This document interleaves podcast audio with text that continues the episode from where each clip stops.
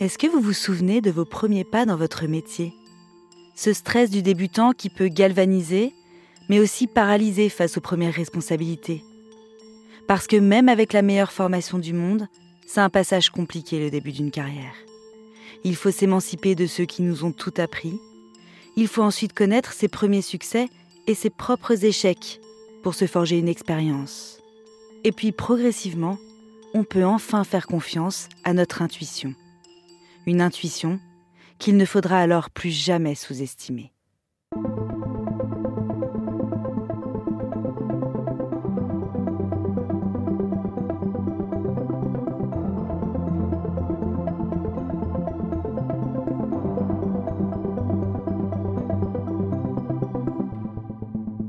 Je suis Éléonore Merlin, journaliste à RTL, et vous écoutez Symptômes un podcast qui donne la parole à des médecins confrontés un jour à un cas mystérieux ou à des symptômes parfois jamais vus ailleurs. Ils ont douté, ils ont mené une véritable enquête avec l'objectif de guérir et parfois la peur de ne pas y arriver. Dans cet épisode, vous allez entendre la docteure Clara Brichand, psychiatre. Elle va nous parler d'une patiente qu'elle a suivie au tout début de sa carrière. Une jeune femme à laquelle elle repense toujours régulièrement, tant elle a marqué la médecin qu'elle est aujourd'hui.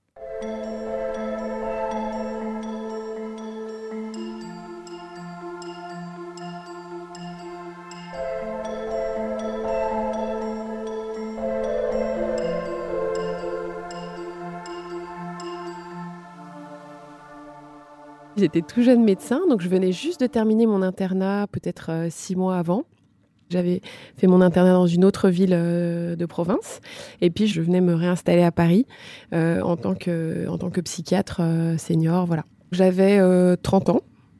Mon, poste, en fait, ma semaine euh, se divisait entre euh, une partie de ma semaine où je prenais en charge des patients qui étaient hospitalisés euh, dans un service qu'on appelle d'aigu, c'est-à-dire des, patients qui souffrent de schizophrénie, de troubles bipolaires, enfin voilà, de pathologies mentales caractérisées et qui sont ce qu'on appelle en décompensation ou en crise aiguë. Et puis, une partie de ma semaine, j'allais donc au CMP, ce qu'on appelle le centre médico-psychologique, pour euh, prendre en charge des patients qui ont une souffrance psychique, mais qui n'ont pas besoin d'être hospitalisés et qui peuvent être pris en charge en consultation régulière. Ça peut être euh, soit des patients qui ont euh, des, effectivement une pathologie mentale euh, caractérisée, mais qui sont stabilisés avec un traitement et qui n'ont pas forcément besoin d'être hospitalisés. Ça peut aussi être des patients avec sans forcément de pathologie mentale, mais voilà qui traversent des périodes de vie compliquées et qui ont besoin de, soutien et d'accompagnement. voilà, qui traversent voilà des, événements de vie comme on peut tous en traverser, qui ont besoin de d'être suivi. Les demandes au CMP sont relativement importantes euh, et j'enchaînais effectivement les, consultations à, un certain rythme avec ce stress voilà, d'être, euh, d'être pour la première fois senior et d'être confronté à des situations qui, même si elles sont euh, en consultation en ambulatoire et pas à l'hôpital, finalement parfois quand même assez, assez importantes avec des gens qui quand même vont mal même si leur état ne nécessite pas une hospitalisation. Donc dans ce contexte-là, je reçois euh, un après-midi euh, euh, pour la première fois une jeune femme qui a une trentaine d'années, 30-35 ans environ, une jeune femme qui est célibataire, qui n'a pas d'enfant, qui travaille depuis quelques années en région parisienne dans une entreprise automobile et qui nous est adressée au CMP donc pour la première fois par son médecin généraliste qu'elle consultait à la demande de son employeur qui déplorait finalement un absentéisme euh, récurrent au travail. Elle arrive euh, en consultation ce jour-là, me dit qu'elle est adressée par son médecin généraliste, puisqu'elle ne se présente pas au travail. Euh, il y a eu plusieurs jours d'absentéisme, que son employeur s'inquiète, ne comprend pas, et son médecin généraliste non plus, et que donc le médecin veut qu'elle voie un psychiatre pour, pour comprendre pourquoi elle ne se présente pas au travail. Alors, je lui, pose la question de savoir finalement qu'est-ce qui fait que vous n'allez pas travailler. Euh, et elle me dit juste le matin, je ne, voilà, je ne me réveille pas, je, je, n'arrive pas à me lever le matin, euh, je, ne vais pas travailler. Et euh, je lui dis, mais alors, qu'est-ce que vous dites à votre employeur? Elle dit, bah, je, je sais pas, je dis pas forcément. C'est ça qui me surprend, c'est qu'en fait, elle n'a pas l'air inquiète de savoir ce que pourrait en passer à son employeur et elle ne cherche pas, même pas spécialement à excuser ses absences. Elle les présente comme un fait, que le matin, elle n'arrive pas à se lever, qu'elle n'y va pas, point à la ligne. Voilà, c'est comme ça, c'est un fait, je me lève pas. Rien que ça en soi est relativement surprenant.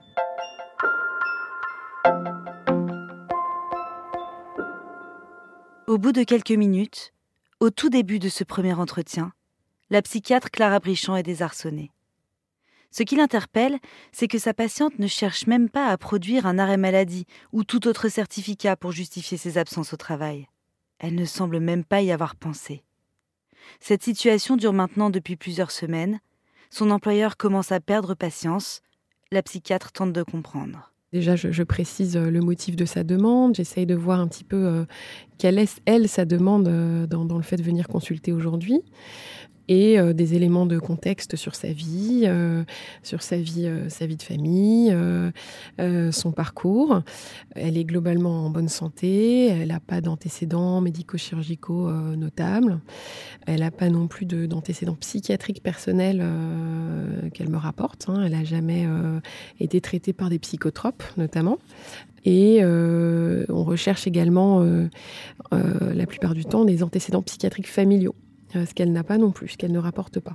Ça fait partie euh, de l'entretien, euh, du premier entretien psychiatrique habituel, de voilà, de rechercher tous ces éléments qui sont importants après pour pour poser un diagnostic effectivement. C'est ça qui, qui surtout surprenait dans son parcours, c'est qu'elle avait un parcours relativement stable jusqu'à présent et que du coup, il n'y avait rien qui pouvait expliquer que tout d'un coup, euh, elle se mette à ne plus aller travailler. Elle-même ne l'expliquait pas, et dans ce qu'elle, quand elle décrivait de son parcours, euh, il y avait ce qu'on appelle euh, une rupture avec l'état antérieur relativement brutale. Elle décrivait un changement dans son caractère depuis environ six mois, mais sans s'en plaindre non plus. Euh, c'est-à-dire qu'elle pouvait dire que depuis six mois, il était très compliqué pour elle de se lever le matin, euh, d'aller travailler, sans pouvoir l'expliquer, qu'elle avait euh, plus de vie sociale, qu'elle passait beaucoup de temps devant son devant sa télé, sur son canapé, à engloutir des chips et des, des, aliments sucrés, avec une alimentation relativement anarchique, voilà, un petit peu toute la journée. En revanche, voilà, ce qu'elle dit, c'est que depuis six mois, alors elle, se, elle ne se sent pas spécialement triste, mais plutôt détachée, désintéressée. Euh, et elle présente ce qu'on appelle, nous, dans notre jargon psychiatrique, une apathie, euh, c'est-à-dire le fait d'être euh, désintéressée et globalement un peu indifférent à tout. Aussi, elle présente ce qu'on appelle, nous, dans notre jargon, encore une fois, de, la boulie, c'est-à-dire qu'elle elle perd la motivation aux choses. Elle ne prend plus d'initiative en fait dans son quotidien. Euh, elle a une grande difficulté voilà à, initier les choses, à prendre des décisions et euh, à entreprendre voilà des actions, à, planifier ses activités. Et elle ne répond plus non plus au téléphone. Et donc euh, sur le plan voilà de sa, vie relationnelle et sociale, ça s'est aussi du coup appauvri. Il n'y avait pas d'éléments, de facteurs déclenchants évidents euh, à cette décompensation, à ce, à ce changement euh, soudain. On se pose la question de voilà, est-ce que vous avez vécu quelque chose, euh, voilà, un événement traumatique, quelque chose qui vous aurait déstabilisé, un changement de vie. voilà, on cherche toujours des ruptures relationnelles, des deuils, des, des, des maladies ou autres qui pourraient euh, mais rien, euh, ne, transparaissait. Je reste un peu, euh, étonnée par ce, tableau clinique. Effectivement, j'ai pas beaucoup d'éléments, si ce n'est de me dire que bon, il y a des symptômes dépressifs, ça c'est sûr, mais relativement atypiques. Aucun antécédent particulier ni traumatisme pour expliquer un tel changement de comportement. La jeune femme avait jusqu'ici une vie stable, avec le même employeur depuis plusieurs années. Une famille, des amis, jamais de signes de mal-être inquiétant. Autre constatation faite par la psychiatre, son discours n'est pas confus. Elle ne tient pas de propos délirants, ne semble pas avoir d'hallucinations, ce qui exclut plusieurs hypothèses psychiatriques. Alors qu'est-ce qui peut expliquer ces journées prostrées sur le canapé? Cette perte de motivation, ces troubles alimentaires? Pour la psychiatre, sa patiente semble bien présenter des symptômes dépressifs, mais il lui manque pourtant plusieurs cases à cocher pour être certaine de son diagnostic. Alors c'est une, dépression euh, atypique dans le sens où la patiente, encore une fois, ne se plaint de rien, ne, se dit pas déprimée, euh, ne se sent pas déprimée, ne se sent pas triste, et puis euh, ne met pas en avant d'éléments qui pourraient expliquer cette dépression. Hein, elle ne demande pas d'aide et on sent que la demande d'aide vient plutôt de l'extérieur, que l'employeur, le médecin généraliste, mais pas, pas d'elle. C'est une patiente euh, qui me laisse un petit peu sur ma fin de cette première consultation. Je reste sur euh, ce diagnostic de dépression, euh, mais que je trouve relativement atypique, à tel point que je ne lui propose pas forcément de traitement d'emblée et je lui propose de la revoir, puisque dans ma tête, les choses ne sont pas claires du tout. Un jour, je reçois euh, un coup de fil de la maman de la patiente euh, qui m'appelle du, sud de la France, euh, donc région dont est originaire la, famille et donc la patiente. La maman m'appelle pour me faire part de ses préoccupations et de ses inquiétudes concernant sa fille. Elle est très inquiète, très émotive, a besoin d'être réassurée, ne comprend pas pourquoi sa fille tout d'un coup présente un changement voilà, de comportement, de personnalité. Elle ne comprenait pas que sa fille puisse, comme ça, du jour au lendemain, arrêter d'aller euh, travailler le matin sans fournir d'explications, sans même chercher euh, euh, à trouver des excuses. et sa fille ne répond plus au téléphone. C'est ça aussi qui l'inquiétait. La maman étant loin géographiquement, elle s'inquiétait pour sa fille, se sentait impuissante et surtout avec ce fort sentiment d'incompréhension face, à, face à un changement relativement brutal. La maman m'appelle plusieurs fois, se montre tellement inquiète euh, que je pars euh, un moment sur l'hypothèse, une hypothèse psychologique de peut-être euh, de tension entre la mère et la fille, de conflits entre la mère et la fille qui sont pas vraiment mises à jour, je sais plus ce que je m'étais raconté. Enfin, je l'avais trouvé très anxieuse et je m'étais dit effectivement il y a des anxiétés de séparation avec euh, du coup bah, voilà ma mère me fait chier une espèce de crise d'ado quoi. Euh, voilà, euh, je vais plus répondre au téléphone et je fais ce que je veux, une espèce de d'adolescence crise d'ado un petit peu attardée, quelque chose de, de, plus psychologique de l'ordre d'une espèce d'agressivité un peu contenue et puis et de quelque chose d'assez régressif. je suis sur mon canapé, je bouffe des chips et puis j'ai pas envie de répondre au téléphone et qu'on me laisse tranquille. Et j'ai de compte à rentrer à personne, et euh, encore moins à ma mère. Je pars là-dessus sans, sans, grande conviction. Euh, au fur et à mesure aussi des consultations, euh, je constate cette espèce de passivité. Elle vient, elle se pose sans trop demander grand-chose, en n'étant pas plus inquiète que ça par rapport au fait qu'au travail, ils sont en train de voilà de d'évoquer euh, une procédure de licenciement, qu'ils comprennent pas. Euh, bon, ça l'inquiète pas plus que ça. Elle passe beaucoup de temps à manger de manière un peu anarchique et impulsive devant sa télé, euh, à se couper un peu du monde. Elle a pris du poids et elle a bien, voilà, elle a, changé son, on va dire son, son sa, qualité de vie a changé. En tout cas, son hygiène de vie n'est plus la même. C'est le, comment dire, le vécu émotionnel de, ce qui lui arrive qui est relativement euh, neutre euh, et c'est ça qui, c'est ça qui marque en fait. C'est toujours cette passivité cette absence apparente d'émotion qui continue d'interpeller la jeune psychiatre. C'est ce symptôme qui la surprend depuis le début du suivi de cette patiente. Elle décide de recentrer sa réflexion sur cet aspect et elle a alors une intuition. Et s'il y avait une autre explication qu'un trouble psychiatrique pour expliquer ce brutal changement de comportement? Donc je la suis comme une dépression atypique, euh, mais je reste toujours euh, persuadée qu'il y a quelque chose d'autre et que euh, et que c'est pas une dépression classique au sens voilà maladie psychiatrique. et j'ai cette intuition qu'on est peut-être qu'on est peut-être passé à côté d'autre chose et que peut-être que euh, il y aurait euh, voilà est-ce qu'on a bien fait le tour hein, sur le plan euh, somatique est-ce qu'il n'y aurait pas une maladie non psychiatrique qui pourrait expliquer son état actuel? On, on, sait qu'il y a des maladies notamment des maladies endocriniennes type pathologie thyroïdienne hypothyroïdie des maladies inflammatoires aussi qui peuvent avoir des symptômes qui miment des symptômes psychiatriques qui du coup ne peuvent pas être traités euh, comme une dépression avec des, psychotropes. Il y a également des, pathologies neurologiques euh, qui peuvent euh, mimer voilà un tableau psychiatrique. Donc je décide de rappeler le médecin généraliste euh, juste pour voilà refaire le point sur ce qu'elle a fait de son côté avant de m'adresser la patiente en termes d'évaluation, d'examen, d'exploration, des prises de sang. Est-ce qu'elle a fait un bilan biologique, notamment un bilan thyroïdien, un bilan rénal? Donc je décide de rappeler la médecin généraliste. Je tombe sur une médecin généraliste qui a moi, qui est plus âgé que moi, euh, de, par le ton de sa voix, et euh, qui m'a dit, euh, effectivement, de manière un peu expéditive, non, non, non, mais j'ai fait le tour de la question, j'ai examiné la patiente, c'est bon, j'ai fait un bilan standard. qui est un terme assez classique en médecine.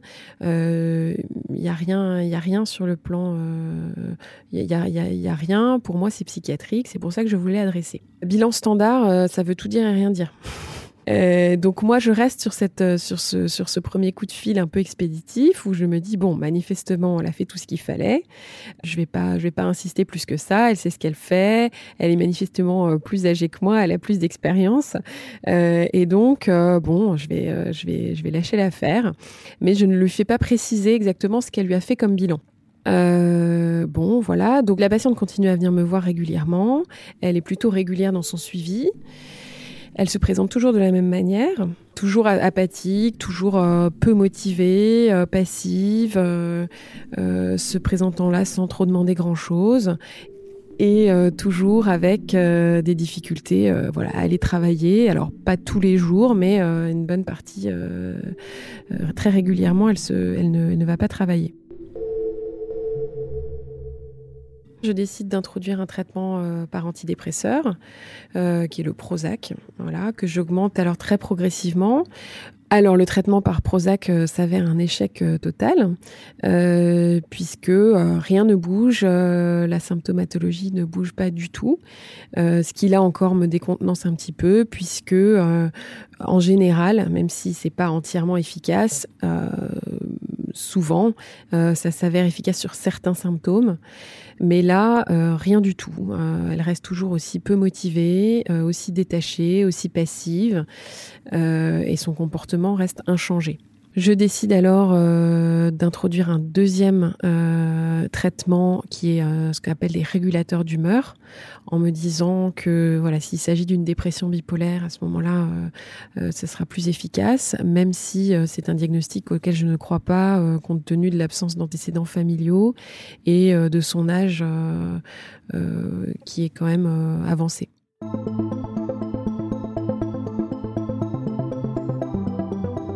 Alors oui, bah, en tant que jeune médecin, forcément, je me sens complètement impuissante et inutile. Euh, je suis aussi assez anxieuse puisque je me dis que voilà, je n'arrive pas à l'aider comme il faudrait, que je n'arrive pas à, trouver de solution à cette situation, euh, que le diagnostic n'est pas très clair.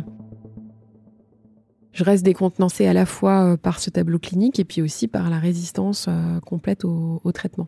Par ailleurs, euh, les consultations sont relativement courtes. La patiente, euh, finalement, euh, élabore assez peu autour de sa situation. elle ne raconte pas grand-chose de ce qu'elle vit et je n'ai toujours pas d'éléments non plus sur le plan, on va dire, des facteurs psychologiques.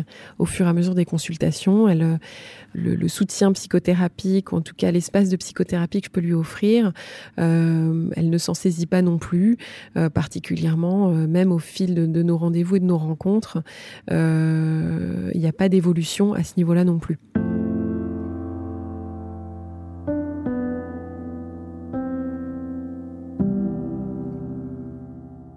On estime que le traitement pour la dépression la combinaison d'antidépresseurs et d'une psychothérapie suffit dans 70% des cas. Mais malheureusement pour cette patiente, cela ne fonctionne pas du tout. La jeune docteure ne comprend pas. Cette fois, elle décide de ne plus lâcher la piste somatique d'une maladie non psychiatrique qui pourrait expliquer ses troubles. Et elle décide de rappeler la médecin généraliste. Alors là, euh, effectivement, je me sens, euh, je me sens un petit peu démunie et je reste toujours euh, sur cette idée que on est encore une fois passé à côté de quelque chose sur le plan somatique. c'est une intuition que je garde depuis le début et qui aurait, voilà, est-ce qu'il n'y a pas quelque chose à la fois, voilà, que ce soit sur le plan endocrinien, neurologique, inflammatoire, quelque chose qui pourrait expliquer cet état-là. Et je décide de rappeler le médecin généraliste que j'avais appelé quelques semaines auparavant en lui euh, faisant part à nouveau euh, de voilà de mon, impuissance euh, face à face à cette patiente et à comment je peux l'aider et au fait que tant sur le plan du traitement médicamenteux que de la psychothérapie je, je, je, reste assez démunie et que je voulais quand même m'assurer euh, du bilan qu'elle avait réalisé. Et je précise à ce moment-là, euh, est-ce que vous avez notamment réalisé une imagerie euh, cérébrale? Au moins un scanner et au mieux une IRM cérébrale. Et voilà, je laisse un message auprès de sa secrétaire en lui demandant, voilà, est-ce est-ce qu'il ne serait pas bon de faire quand même une imagerie si ce n'a pas été déjà fait? Je ne revois plus la patiente. Euh, du jour au lendemain, euh, voilà, peu de temps après ce coup de fil, je n'ai plus de nouvelles. Elle ne vient plus me voir en consultation. Euh, le médecin généraliste ne me rappelle pas. la maman ne me rappelle pas non plus. et je reste du coup sans réponse face à cette rupture de suivi et certaines frustrations euh, voilà, de patients euh, pour lesquels on s'est euh, interrogé, on s'est investi. C'était plutôt ouais, encore une fois décontenancée et euh, un peu surprise qu'elle mette comme ça fin au suivi du jour au lendemain. Euh, elle qui avait été plutôt régulière dans le suivi euh, et qui, même si elle n'était pas demandeuse de grand chose, était plutôt sympathique. Et puis, il n'y avait pas d'hostilité ou en tout cas, elle s'était pas plaint du suivi. voilà. Puis, en tant que effectivement jeune médecin, moi, je me suis remis en question sur voilà, est-ce que je lui ai apporté ce qu'il fallait, est-ce que je me suis remis en question aussi sur, euh, sur ma pratique forcément et, euh, et euh, est-ce que j'avais été à la hauteur et est-ce que j'avais fait ce qu'il fallait forcément.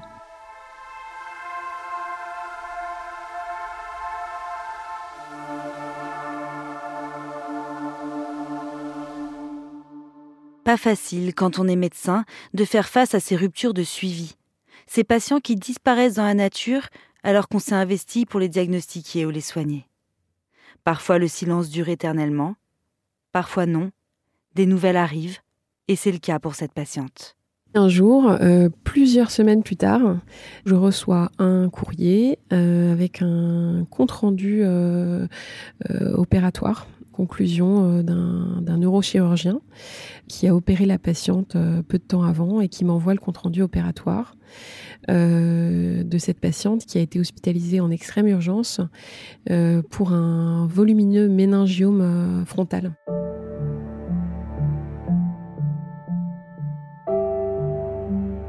Les méningiomes sont des tumeurs, alors qui sont dans 90% des cas bénignes et qui se développent à partir des méninges, qui touchent particulièrement les femmes souvent.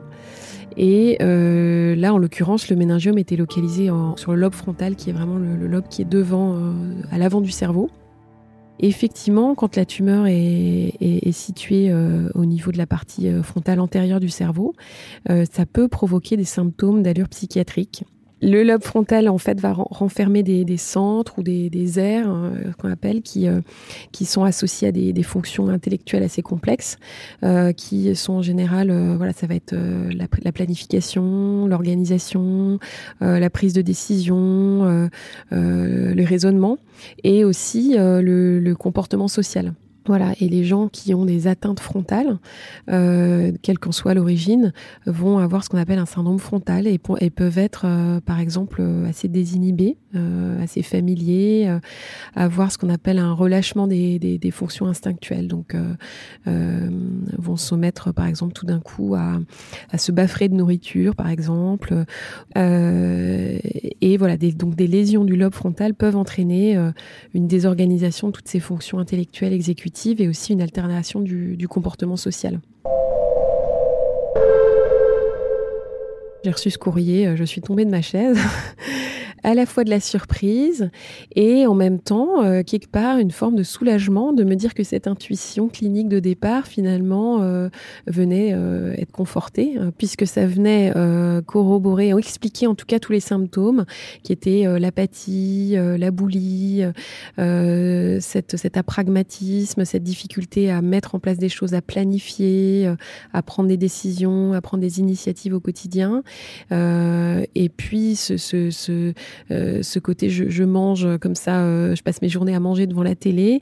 voilà, tout ça, ça rentrait finalement dans, dans ce, qu'on appelle un syndrome frontal et ça venait expliquer cette partie de la, de la clinique.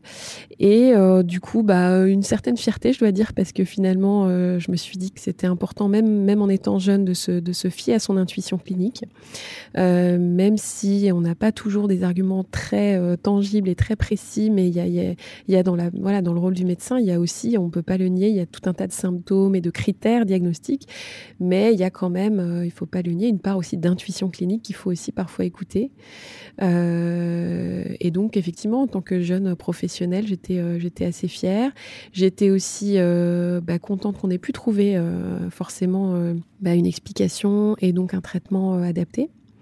Euh, et puis fière aussi de l'avoir sauvée, parce qu'en fait, euh, cette masse était tellement avancée qu'il y avait un risque d'engagement euh, cérébral, c'est-à-dire que, que la, la, tumeur, voilà, pousse tellement le cerveau que ça peut engager dans des, trous cérébraux, ce qu'on appelle un engagement cérébral, et qui constitue une vraie urgence médicale, euh, avec euh, possiblement euh, voilà, des, troubles de respiration, des, troubles de la vigilance, et puis bah, au pire le décès.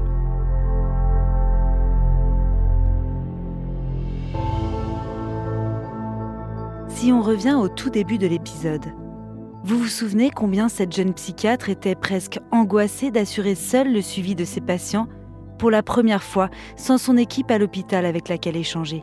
Et puis finalement, elle a tout bonnement sauvé cette patiente.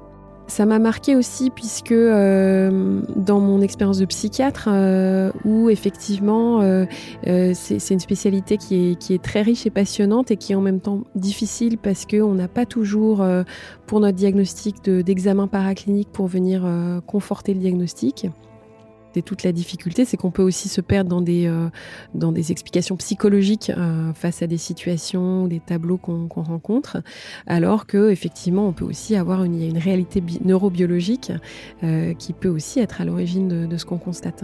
On va dire que cette expérience aussi m'a montré qu'il faut pas euh, euh, non plus euh, hésiter à, demander une imagerie cérébrale au moindre, au moindre doute. alors ce qu'on fait en pratique courante, on le, fait hein, finalement assez facilement, mais surtout à l'hôpital, peut-être moins en consultation, en ambulatoire, mais qu'effectivement il faut, il faut pas hésiter à le faire quand on sent qu'on passe comme ça à côté de quelque chose.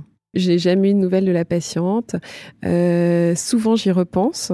Euh, voilà, parce que euh, je me dis, je ne sais pas quelles ont été les, les suites de l'opération. c'est vrai que l'opération a été quand même une sacrée grosse opération et que souvent, derrière, il peut y avoir des conséquences, des complications sur le plan cognitif aussi, et que la rééducation peut être très longue, qui a bien évidemment un risque aussi de rechute, malheureusement, même si c'est une tumeur bénigne. Et euh, voilà, il m'arrive très, très régulièrement de, de, repenser à cette euh, jeune femme.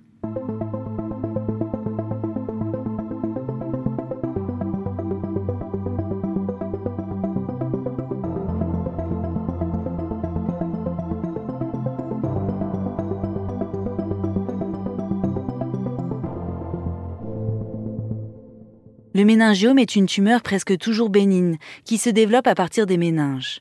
En fonction de sa localisation, il entraîne des symptômes très divers, ce qui peut parfois retarder le diagnostic. Il touche 70% de femmes et on ne connaît pas ses causes avec certitude. L'exposition à des radiations et la prise de certains traitements hormonaux sont considérés comme des facteurs de risque. Le traitement n'est pas toujours nécessaire, mais si le méningiome grossit et comprime le cerveau, il faut alors opérer comme dans le cas de cette patiente, ou subir un traitement par radiothérapie. Vous venez d'écouter le nouvel épisode de Symptômes. Pour le réécouter ou découvrir les précédents, rendez-vous sur l'application RTL, rtl.fr et toutes nos plateformes partenaires. N'hésitez pas à nous laisser une note ou un commentaire.